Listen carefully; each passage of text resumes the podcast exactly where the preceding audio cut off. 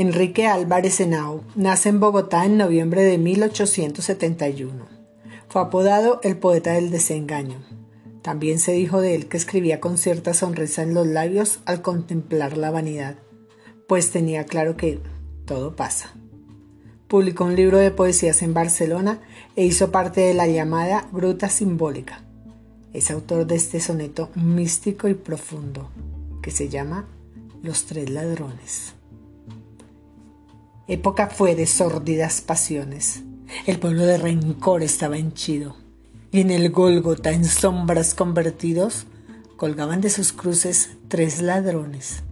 A un lado y en rabiosas contorsiones expiraba un ratero empedernido, y en el otro un ladrón arrepentido, y en medio el robador de corazones. De luto se vistió la vasta esfera, este es el malo, se retuerce y gime. Dimas el bueno en su tortura espera. Y el otro, el de la larga cabellera, que sufre, que perdona y que redime, se robó al fin la humanidad entera.